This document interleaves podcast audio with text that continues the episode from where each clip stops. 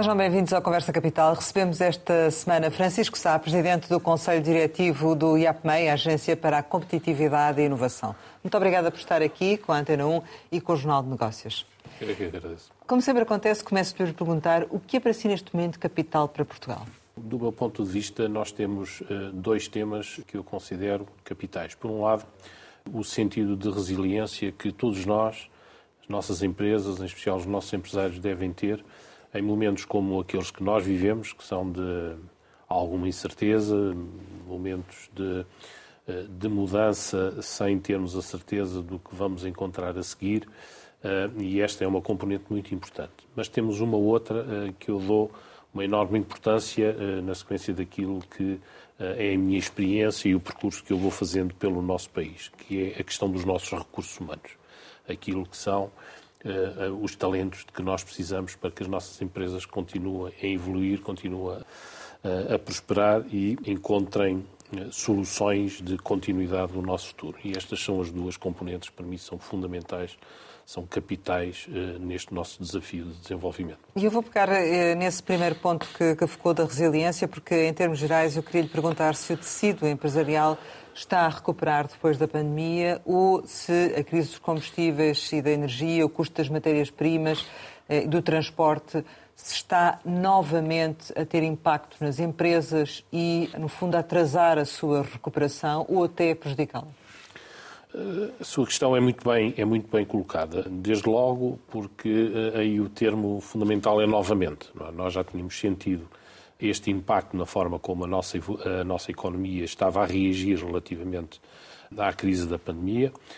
Eh, entretanto, eh, começámos efetivamente a recuperar e a ultrapassar alguns dos obstáculos que tínhamos relativamente a essa matéria, mas o acentuar de algumas pressões que já vinham de trás, relativamente à crise energética, às questões em torno dos aspectos logísticos, à forma como houve uma disrupção completa nas cadeias logísticas, o custo da energia que se foi intensificando e que agora com a crise que estamos a viver na sequência da, da guerra no leste europeu eh, se veio a intensificar, eh, veio criar novos problemas, novos desafios às nossas, às nossas empresas. Que efeito prático é que isso está a ter? Uh, o, o, efeito prático é que uh, isto gera uh, alguma, um, alguma insegurança ao nível de algumas empresas, de alguns empresários. No entanto, nós sim, temos sim. que dizer que a experiência que temos e da forma como vamos andando no nosso país, apesar de tudo, as nossas empresas estão a reagir muito bem. Porque se é verdade que nós encontramos situações em que enfrentamos situações complicadas, como o encerramento do mercado russo, e parecendo que não, o mercado russo tem um, um, um efeito uh, considerável em muitas das nossas empresas, uh, em diversos setores. A própria forma como as nossas empresas começavam a olhar de uma forma muito interessada para o próprio mercado ucraniano, o impacto como isto tem em toda aquela eh, região, mas o que é verdade é que as nossas empresas estão a encontrar soluções e caminhos alternativos para continuarem uh, o seu caminho. E aqui hum. estamos muito a falar e a fazer o enfoque naquilo que são as nossas empresas que já deram os primeiros passos na sua internacionalização e hoje estão mais preparadas para reagir a este tipo de, a este tipo de questões. Quer dar-nos um exemplo relativamente a essa projeção que havia para o mercado russo e ucraniano e as alternativas que surgiu? Eh, sim, por exemplo, em dois setores que, sendo de certa forma tradicionais, têm aqui um efeito muito interessante, que era o setor, por exemplo, do calçado, quer o setor, por exemplo, que eu acho que é curioso, que é o setor do, do mobiliário uh, e afins, que uh, faziam uma aposta, uma aposta muito firme no mercado europeu e tinham aí uma âncora, uh, no mercado russo e tinham aí uma âncora muito importante. Estavam agora a fazer uma aposta muito interessante no mercado ucraniano onde uh, pretendiam abrir diversas lojas, cadeias, etc. E tiveram e, que alterar. de repente uhum. tiveram que alterar, alterar, a sua estratégia. E já encontraram uh, e, alternativas? E já encontraram alternativas. E alternativas são curiosas porque passam por, eh, enfim, ali por uh, o Golfo Arábico, mas passam também, por outro lado, de uma forma interessante, pelos Estados Unidos. Então pode-se dizer que, em termos gerais, e voltando à minha questão, que as empresas tremeram, mas não caíram. É, é Exatamente, isso? as hum. empresas tremeram e não caíram. Essa é a componente efetiva da resiliência. Estamos melhor preparados para enfrentarmos algumas destas, uh, destes problemas que nos vão surgindo. Agora, em relação ao futuro, ainda recentemente o António Horta Osório falava numa alteração do modelo económico e aconselhava as empresas até a serem prudentes nos seus investimentos, mais a longo prazo, mais taxas fixas. Há também já esta noção, uh, em função da incerteza da necessidade, se calhar, de alterar um pouco a, a, postura? As nossas empresas, desse ponto de vista, eh, é o entendimento que eu tenho, são muito sagazes os nossos, eh, os nossos empresários e acompanham estas oscilações de uma forma permanente, de uma forma cuidada e muito, eh, e muito atenta. Relativamente à questão de se a inflação que nós temos se tem uma natureza estrutural ou não, eu diria, enfim, quem sou eu para comentar ortosório, mas eu diria que, apesar de tudo, ainda é cedo para nós tirarmos aí uma ilação definitiva. Em qualquer caso, o, o Conselho fica e fica bem. É bom que as nossas empresas estejam atentas uh, e vejam a forma. Uh, este não é um momento exatamente para grandes aventuras, é um momento para o delineamento de estratégias muito cuidadas e apostas muito cuidadas para uh, desenvolvermos e tomarmos posicionamento nos mercados, nos mercados internacionais. Até porque há um aspecto que, que eu penso que estará subjacente à abordagem que ele faz, que é a própria forma como nós olhamos para as questões em torno da globalização, que certamente se vão modificar. A necessidade de diversificar mercados, não é? Necessidade não estar de dependente só de determinados exatamente. mercados. Exatamente.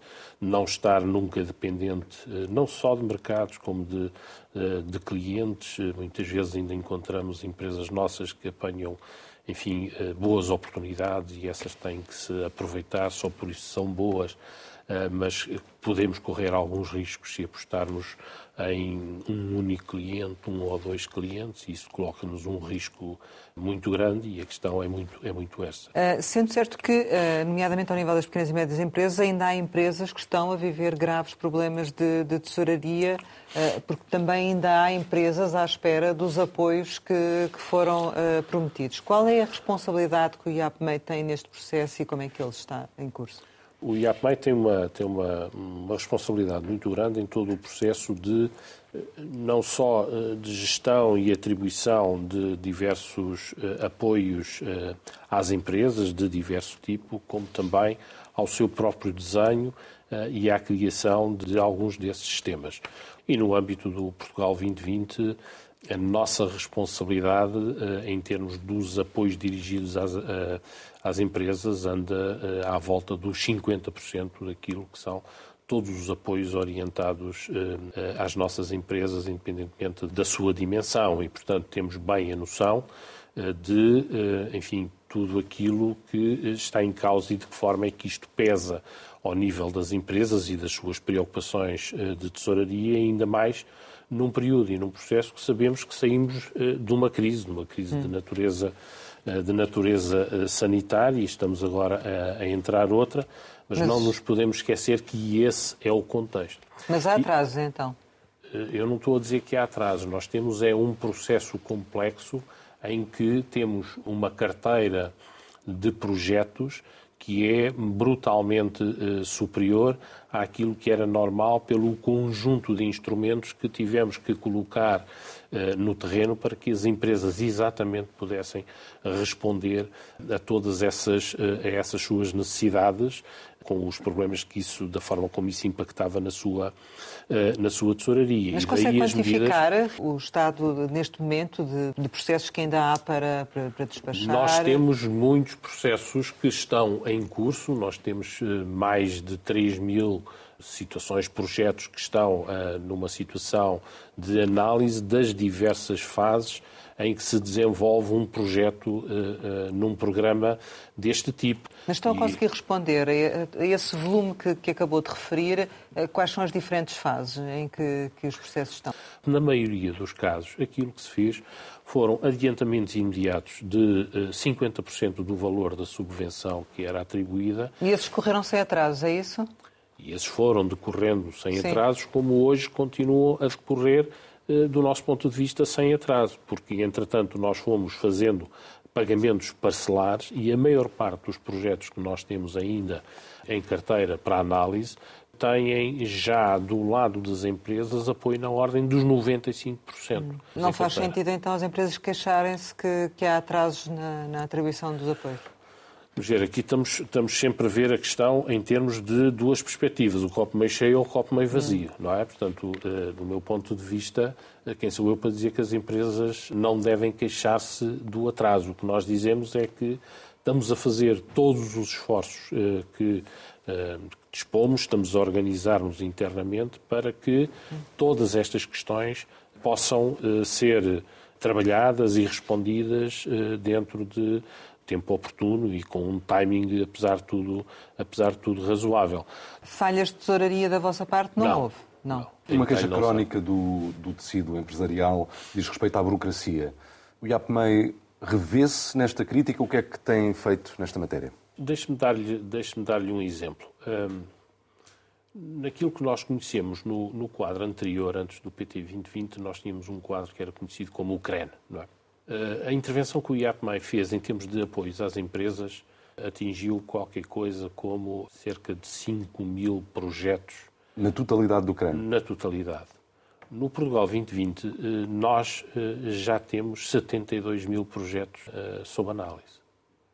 Portanto, a evolução desse ponto de vista é absolutamente brutal. O que é que isto, isto só é possível não só porque, entretanto, fomos ganhando experiência, fomos, fomos ganhando capacidades para gerir com este, este processo, mas também porque o próprio sistema, ele próprio se foi uh, modificando no sentido de se, se, tornar mais ágil. Não nos enganemos, uh, a questão não é assim tão simples e todos nós gostaríamos que estas questões uh, fossem menos complicadas do que aquilo que são todos nós acreditem que dentro das diversas entidades que fazem parte do, do, processo de gestão deste sistema, ninguém mais do que nós gostaria que elas fossem uh, mais simples, mais simples para nós, mais simples para as empresas. Agora, há um conjunto de regras que têm a ver uh, com uh, a forma como os auxílios de Estado estão regulamentados, que levam a que há um conjunto de, de de condições mínimas que têm que estar refletidas nos regulamentos, nos avisos, nos processos no acompanhamento que fazemos, na eh, avaliação dos, dos diversos processos eh, de despesa que as empresas têm que apresentar para que possam eh, ser validados e ser convertidos em, em ou reconhecimento de despesa e de subvenção que foi adiantada ou de atribuição de novos meios para que possam continuar o seu projeto. Foi publicado hum, há muito pouco tempo, no dia 6, o aviso para o apoio às indústrias intensivas em gás. São 160 milhões de euros a fundo perdido. Tem sido grande a procura? Nós tivemos um, um percurso, eh, antes de mais complicado, e permita-me dizer-lhe isto, de uh, negociação com a Comissão Europeia por causa desta, uh, por causa desta medida. Até porque nós estamos num período uh, complicado, porque estamos entre quadros. Eh, e cada vez que se pensa em colocar eh, uma nova medida no terreno, ela tem uma negociação dura eh, com a Comissão Europeia. Nós conseguimos levar essa negociação a bom termo, dentro daquilo que era, daquilo que era possível, e neste momento a medida está implementada.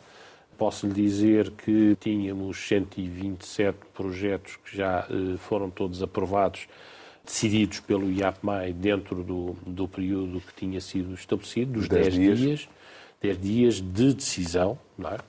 Uh, portanto, a seguir o que tem é que as empresas têm que ir lá, e uma parte substancial já foi, felizmente, têm que ir lá ao Balcão 2020, onde nós temos o processo associado a esta medida também incorporado, fazer a sua, a sua aceitação e uh, desenvolver por aí o resto do processo e contamos que, hum, certamente, durante a próxima semana começarão a surgir os primeiros pagamentos para aquela primeira fase, porque aquilo é feito por períodos normalmente de três meses, uh, mediante a aprovação de comprovativos uh, desse, uh, desse aumento substancial dos custos com energia que essas empresas Portanto, têm. 127 candidaturas até agora com luz verde, de, de um total de quantas que chegaram a 127 candidaturas. Ali, o sistema agora está montado de uma forma em que o processo só entra se responder a todos os, os requisitos que tem uh, as primeiras uh, as primeiras nove, até porque havia a necessidade de testar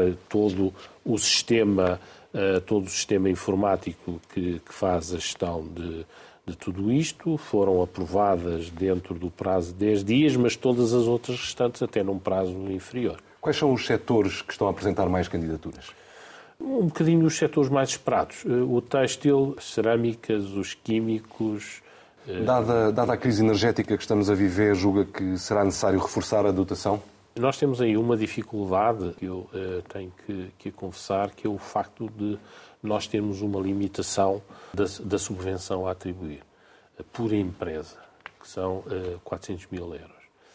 Se isto para algumas empresas, e temos ali algumas empresas em que eu próprio fiquei surpreendido com os montantes de apoio que estão a obter e que são interessantes, para outras eu diria que isto é quase uma gota d'água que o aumento do custo de energia é de tal forma brutal que numa empresa com, com determinada dimensão e, e, de, custo, de custo energético ter uma limitação de 400 mil euros vai ser duro. Mas considera que é um erro de desenho do apoio? Não.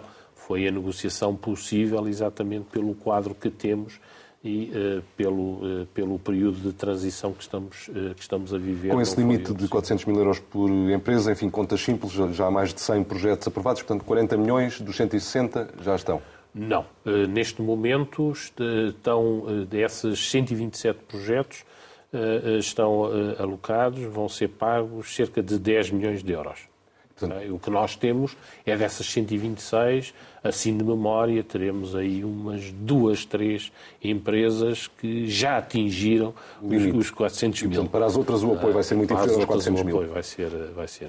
O que é que vai acontecer aqui, quando nós estamos a falar de empresas de pequena, média dimensão, este apoio vai ser muitíssimo interessante. Uh, quando estamos a falar de empresas de maior dimensão, enfim, não deixam de ser 400 mil euros, mas mas pode ser, pode ser a tal gota d'água. E já transmitiu ao Governo essa ideia de que para muitas empresas este apoio pode ser enfim, pouco significativo para certas dimensões sim, sim, de empresas? Estamos, eh, como, como calcula o Ministério da Economia, nós estamos em permanente contacto e, portanto... E sente que há abertura para, para tentar, junto da, da União Europeia... Há essa, luta, há essa luta permanente porque há essa necessidade e as próprias empresas também nos pressionam, eh, também nos pressionam nesse eh, nesse sentido, mas não vai ser fácil daqui. Mas estão a ser dados passos concretos nesse sentido de tentar aumentar esta dotação?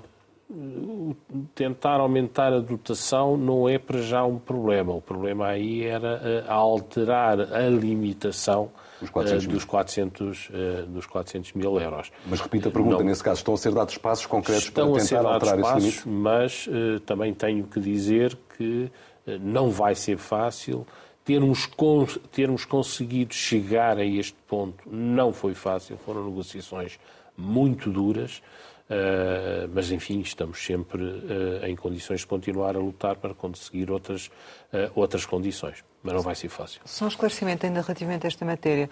O, quando fala em 10 milhões relativamente às 127 candidaturas, já se está a referir ao valor global do apoio?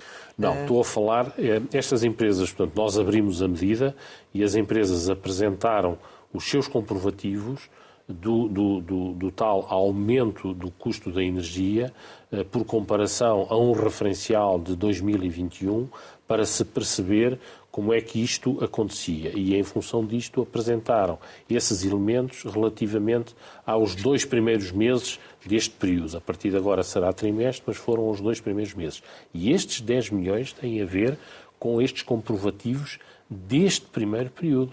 Há de haver meses. empresas que continuarão a ter apoio até atingirem os 400 mil. Há outras que já atingiram 400 mil, não vão ter novo apoio, pelo menos neste, neste ano. Portanto, é... Mas só referente, então, a esses dois primeiros meses? Exatamente.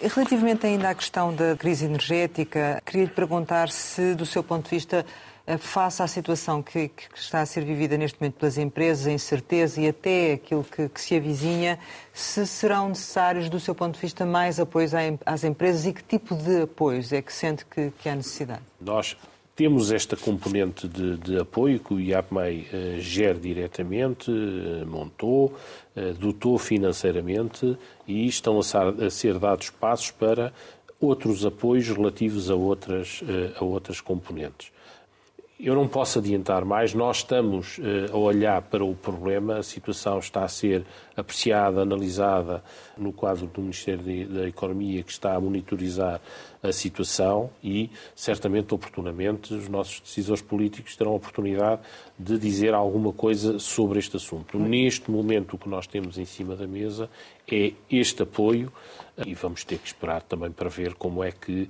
as nossas empresas reagem a todos estes problemas, porque também Mas... temos que ter a noção que, Sim. tal como eh, já tínhamos percebido eh, com a crise da pandemia, a forma como estas crises impactam nas nossas empresas eh, não tem eh, um modo simétrico, não é? Que... Eh, Mas neste momento, quais são as áreas, até porque no fundo acaba por ser um pouco aqui um interlocutor do, do próprio Governo, quais são as áreas que as empresas estão, apresentam queixas e que apresentam a necessidade estas, de ser apoiadas? São é? estas é? que, eu lhe, que, que, que eu lhe referi. Temos ali problemas uh, com a, a, componente têxtil, nomeadamente nas áreas das, das, das tinturarias. Uh, temos um problema muito forte uh, na área de, das cerâmicas. A área das cerâmicas, desse ponto de vista, é muito complicada porque tem ali um, um, um racional de viabilidade que, se não temos cuidado, corremos o risco de poder haver empresas que podem preferir eh, fechar do que ter uh, custos uh, que não conseguem suportar a este nível. Ainda em relação à energia. Portanto, ainda em relação certo. à energia. Mas acha que faz sentido haver aqui apoios para determinados setores específicos ou não? Pode haver, porque uh, o que nós temos é que reavaliar os apoios, uh, os apoios que foram dados e os setores que foram selecionados. Mas uh, deixe-me deixe dizer-lhe novamente, nós, eh, quando, quando, estamos a olhar para a forma como estas medidas são regulamentadas, isto tem uma complexidade muito grande, porque nós temos que uh, fazer evidência setor a setor uh, perante as autoridades de concorrência da Comissão Europeia de que faz sentido ter, por exemplo, um apoio específico a um setor como o têxtil ou como da cerâmica ou como os químicos, em detrimento de outros setores. Faz sentido ou não faz sentido?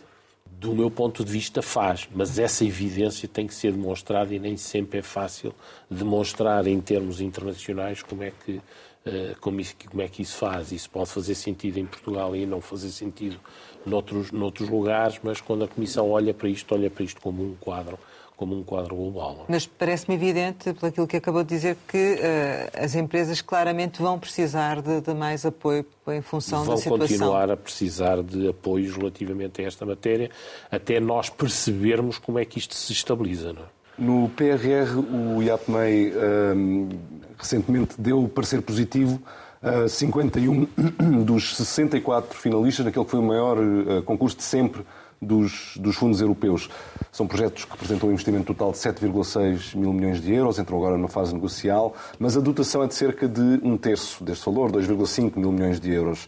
Hum, é de esperar que o apoio atribuído a cada projeto seja também de cerca de um terço de cada um dos investimentos previstos? Não posso fazer essas contas assim. Nós vamos ter que olhar agenda a agenda, promotor a promotor, portanto, para cada um dos, dos participantes nessas agendas, investimento a investimento, eh, como é que eh, tudo aquilo vai funcionar. E esta é a parte que nós estamos a trabalhar agora para a negociação. Isto é, eh, quando nós temos, por exemplo, uma empresa, uma entidade do Sistema Nacional de Investigação e de, e de Inovação, o ENESI, que vai fazer, no âmbito dessa agenda, um processo de investigação e desenvolvimento, no fundo, para gerar conhecimento que há de dar lugar a uma alteração, um novo processo, um novo produto que há de chegar ao mercado e esta questão é muito importante, isto é, há de juntar-se, juntou-se a uma empresa que, ou um conjunto de empresas que levam ao mercado, ela tem uh, um conjunto, uh, um apoio que está estabelecido e que uh, pode chegar aos 100% daquilo que são os seus custos em investigação e desenvolvimento. Mas se tivermos uma empresa a fazer este tipo de, este mesmo tipo de investimento, uh, o, o, tipo de apoio já vai, só vai chegar aos 75% daquilo que são, uh, que são os custos elegíveis. E, portanto, nós vamos ter que olhar projeto a projeto e falar com os, com os promotores para percebermos exatamente agora, eh, com, de uma forma mais fina, mais afinada, como é que todos aqueles, todas aquelas uh, componentes que foram colocadas em cima da mesa como necessidades de, investi uh, de, investimento, como é que elas se justificam, se articulam. Portanto, nós vamos ter que analisar isto agenda a agenda, projeto a projeto, para definir qual é que é o pacote de apoio que, que iremos, iremos chegar para cada uma delas. O, o setor da energia dominou este concurso, pelo menos em termos de volume de investimento previsto. Eh, é também de querer, portanto, que recolha a maioria da dotação que vai ser atribuída? É natural que sim, eh, muito embora eh, voltamos à mesma, à mesma perspectiva. Em termos absolutos, eu não tenho dúvidas, não é? porque são, são projetos pesados, importantes, mas eh, quando olhamos à forma como estes eh, apoios são atribuídos, estes apoios são atribuídos eh, tirando as questões em torno da investigação e desenvolvimento dentro do quadro do regime de auxílios de Estado. E nesta perspectiva, por exemplo, quando estamos a falar em investimento produtivo, nós temos ali diversas situações. Temos empresas que para o mesmo tipo de investimento produtivo podem ter apoios na área dos 30%, 40%, 40 50% em função daquilo que é a sua dimensão e que é a sua localização, mas podemos ter outro tipo de entidades que, por exemplo, não sendo PMEs, vão ter uh, uh, uma percentagem de apoio substancialmente mais baixa, que pode andar nos 15%, nos 20%, e, portanto, isto não é aqui uma regra uh, tão linear assim. Um, em relação aos prazos, eh, qual é efetivamente o, o, atraso que este, que este processo leva neste momento? Do PRR? Do PRR, sim. Zero. Zero? Zero. Então, quando o Secretário de Estado Nós da Economia hoje, peço disse, desculpa. Sim, sim. sim, disse que queria ver os projetos contratados em julho, sim. Uh, estava a admitir que havia um atraso, não é? Não. Não? Não, pelo contrário. Uh, vamos ver, se nós uh, analisarmos o objetivo que está definido no regulamento do PRR, nós temos que ter uh, eh, 10 contratos para atingirmos a nossa meta, temos que ter 10 contratos firmados em dezembro de 2022. Aquilo que estamos a pôr em cima da mesa, que é o nosso desafio, é uh, uh, agarrarmos numa parte substancial e inicial e tentarmos ter um, um maior número de contratos e, portanto, negociações terminadas e de contratos firmados durante o mês de julho okay? tanto quanto possível eh, para o, final de, para o final da primeira quinzena, início da segunda quinzena. Esse é o desafio e o objetivo eh, e o objetivo que impusemos a nós próprios. Mas o objetivo que o programa nos impõe é dezembro de 2022. Então isso significa que o dinheiro começa a chegar aos consórcios quando? O, assim que nós, assim que nós fizermos uh, o fecho dessas negociações e a assinatura dos contratos, a seguir a primeira coisa que nós vamos fazer é avançar com um adiantamento uh, a todos esses consórcios para lhes encontrar um suporte de arranque imediato do, dos, dos respectivos projetos, eh, enfim, com alguma, com alguma folga do ponto de vista daquilo que são as necessidades de tesouraria do, do projeto. E, portanto, vamos avançar com adiantamento a cada um dos projetos e depois a situação irá reverter-se, que é eles irão fazendo chamadas para reforço eh, da atribuição dessas, dessas subvenções, nós fazemos o nosso acompanhamento e aquilo que é o nosso desafio é corresponder até ao fim daquilo que foi a conquista que nós eh, conseguimos, que foi não termos atraso no âmbito deste programa. Então, isso será quando uh, que vai acontecer, em termos de... Voltando à minha pergunta inicial.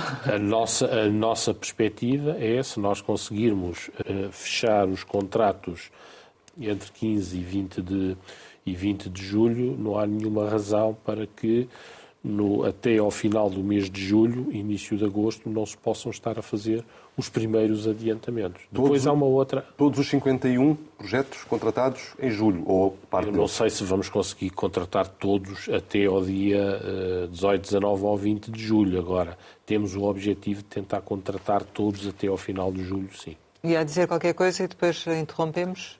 Eh, ah, eh, eu ia dizer uma coisa que também aqui é importante, que há alguns destes projetos têm estado a fazer, têm estado a fazer investimentos desde a altura em que apresentaram a sua manifestação de interesse, porque podiam fazê-lo.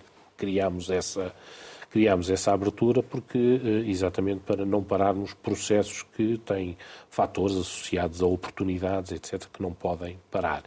E esses, desde logo, por exemplo, aqueles que avançaram na altura, podem, desde logo, agarrar naquilo que foram as despesas de investimento que foram fazendo, apresentá-las e serão uh, ressarcidos desse ponto de vista e continuaremos este processo até ao fim.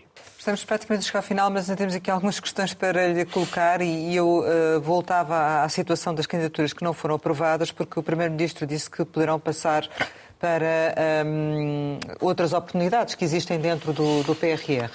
Uh, já tem nota de que isso possa eventualmente acontecer? Já foram feitas manifestações de vontade por parte dessas candidaturas de efetivamente avançarem para outras áreas do PRR? Ainda não, mas uh, o, que nós, uh, o que nós temos que, se calhar, pensar é um bocadinho ao contrário. Se calhar teremos que ser nós próprios a tomar essa iniciativa. E vão fazê-lo?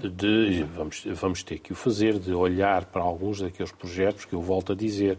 Ali, tal como o Sr. Primeiro-Ministro disse, nós ali não temos maus projetos eles não são é tão bons quanto aqueles que nos pareceram a nós e que foram uh, selecionados. Portanto, Portanto nós, consideram que também deveriam ser aproveitados, é isso? Poderão ser aproveitados. Há, há aqui, desde logo, um aspecto que é muito importante. E o Sr. Primeiro-Ministro sublinhou isto, mas uh, a mim, enquanto, enquanto quadro uh, desta área há, muito, há muitos anos, é muito importante. Que há aqui uma coisa que nós ganhamos, que é colocar as empresas e a nossa academia a pensar economia.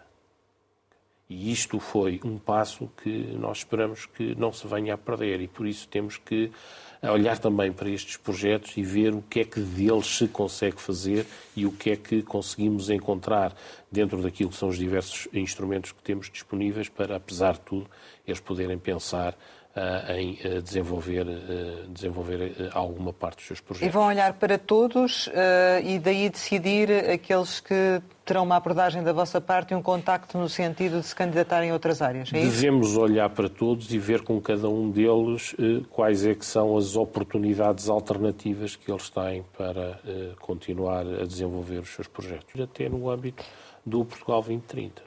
Eh, para além das agendas eh, mobilizadoras, o IAPMEI tem também responsabilidades sobre outras duas componentes do PRR e, por isso, eh, pergunto qual é o ponto da situação na componente da descarbonização da indústria. Relativamente ao programa de descarbonização, ele tem duas componentes. Uma são os chamados roteiros, que são roteiros para a descarbonização, que são medidas orientadas para as associações setoriais e este tipo de entidades que levem, no fundo, à sensibilização das nossas empresas para a importância da, da, ehm, da transição climática e naquilo que temos que fazer em torno da descarbonização. Este está a fazer bem, estamos numa, está a correr bem, estamos numa fase agora de um, ehm, avaliação das candidaturas, que, das candidaturas que entraram e, portanto, vai avançar rapidamente. A outra medida desse programa é orientada especificamente para as empresas transformadoras e extrativas. Um, essa vai ser uma medida dura. Vai ser uma medida dura porque é uma medida uh, difícil, é uma medida difícil em que... Quando diz dura é de difícil implementação? Difícil implementação, porque as empresas vão olhar com muita atenção para essa medida, uh, para essa medida e daquilo que, um, no fundo, é o retorno que podem tirar aí. Nós temos que fazer aí um trabalho muito intensivo para eles perceberem que efeitos é que podem retirar dessa medida, mas neste momento direi que o número de candidaturas está um bocadinho aquém que, daquilo que eu, por exemplo, E esse sentimento traduz em números? Sim, neste momento temos 13 candidaturas apenas e eu esperava que tivéssemos algumas mais. Algumas, eh, estamos a falar de esperaria centenas? que tivéssemos umas dezenas mais, sim. E na componente Empresas 4.0, como é que estamos? Componente Empresas 4.0, nós temos as medidas praticamente todas uh, implementadas, quer, quer aquelas que são orientadas para uh, a capacitação uh, das pessoas em torno da transição digital, e que são, enfim, que o IAP mais está envolvido, mas que faz em eh, articulação e parceria com outras entidades implementadoras, como, por exemplo, o Instituto de Emprego e Formação Profissional, que tem duas componentes, eh, uma de, de definição daquilo que possa ser o, o, o perfil eh, digital de um conjunto de novos de novas pessoas a entrar no mercado, mas também aquilo que é a, a, que possa ser a recuperação de pessoas e capacitação de pessoas que estão no mercado de trabalho, mas que têm que ser preparadas para esta transição e que têm um objetivo ao nível de 36 36 mil uh, trabalhadores. E, portanto, todas elas, aquilo que são os bairros digitais uh, uh, que estão agora, entraram agora numa fase de avaliação das diversas candidaturas que foram apresentadas, as aceleradoras digitais também, os, os, polos de inovação digital que, enfim, já tinham sido avançados, essa diretamente gerida também pelo IAPMAI, eh, que tiveram já uma componente de aprovação eh, pela Comissão Europeia, eh, onde dos, dos 17 polos que se candidataram foram aprovados 12 e, portanto, agora vão fazer uma candidatura também em simultâneo a essa medida do PRR para que possam desenvolver a sua atividade também nos próximos anos.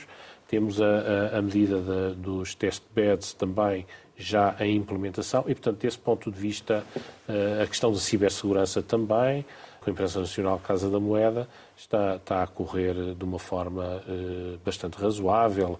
A componente do e-commerce, portanto, levar as empresas a pensarem as suas componentes eh, digitais na perspectiva da comercialização, internacionalização no âmbito da ICEP, Uh, portanto, está também a ser, está também a ser desenvolvida e, portanto, essa, essa componente eh, está a ser também controlada por nós. E depois vem o PT 2030, foi entregue o acordo de parceria no, no dia 6 e o Primeiro-Ministro disse que dia 15 de julho será assinado, com outras oportunidades de, de investimento. Que oportunidades eh, serão estas que, que, as empresas vão ter no PT 2030 e para as quais certamente já estão uh, atentas e à espera?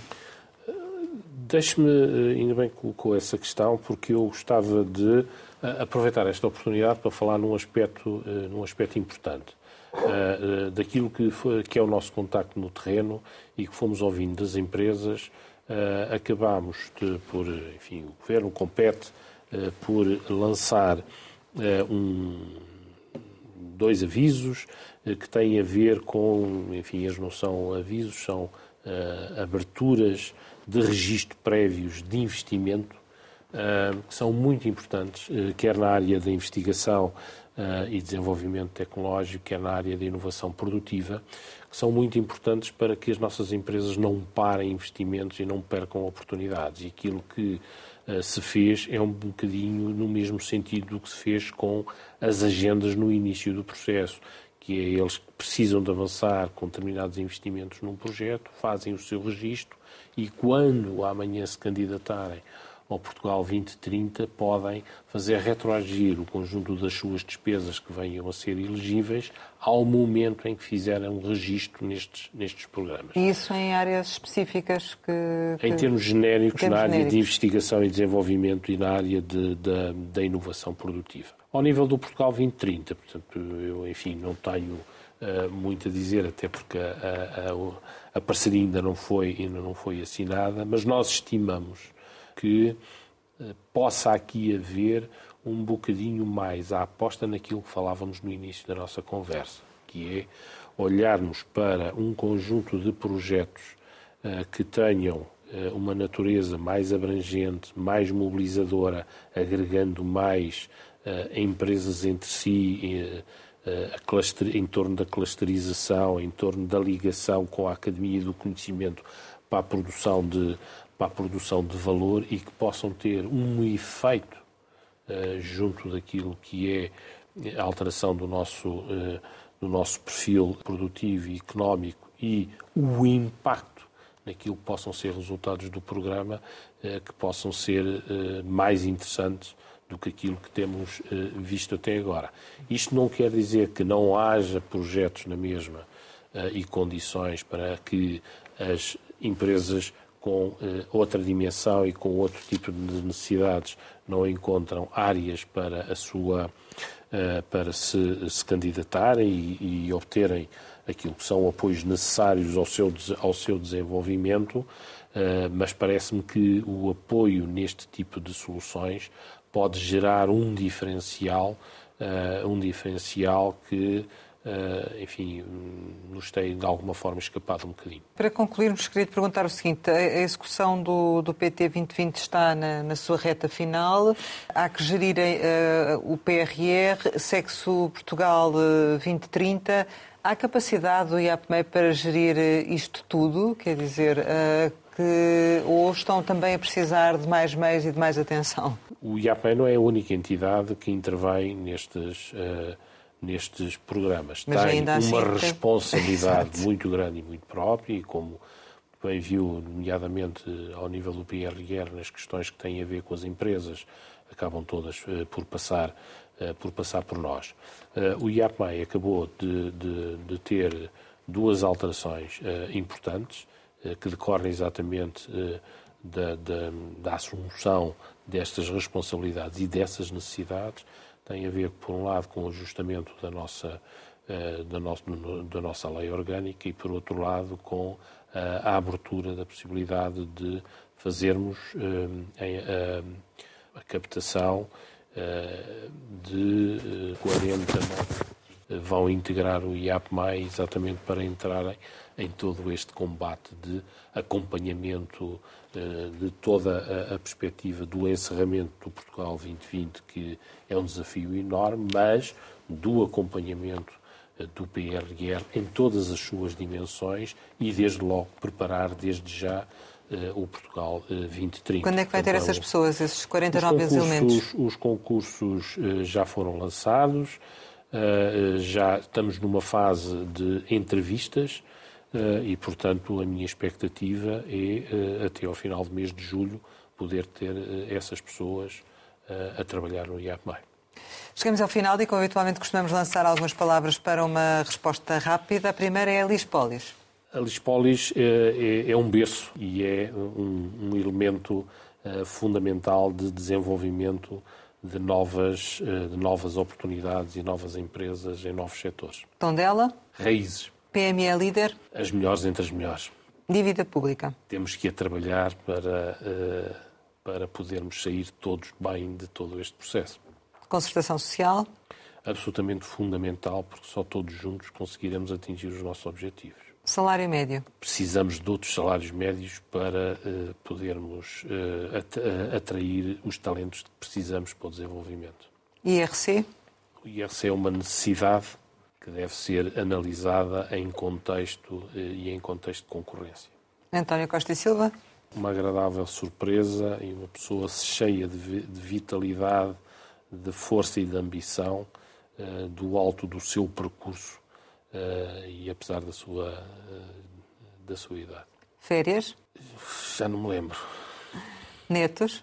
A minha razão de me levantar todos os dias com um sorriso na boca. Futuro? Vai ser bom para todos nós. Ambição? É mesmo isto, é olhar os netos uh, e deitar-me com a cabeça tranquila, porque do ponto de vista do meu percurso tenho conseguido fazer aquilo que, que gosto mais de fazer. Sporting? Para o anos voltaremos a ser campeões. Portugal? É tudo, é tudo para mim, é tudo para nós, uh, é a nossa pátria. Francisco Sá, muito obrigada por ter estado aqui com a Antena 1 e com o Jornal de Negócios. Pode rever este Conversa Capital com o Presidente do Conselho Diretivo do IAPMEI em www.rtp.pt. Regressamos para a semana, sempre neste dia, esta hora, e claro, contamos consigo.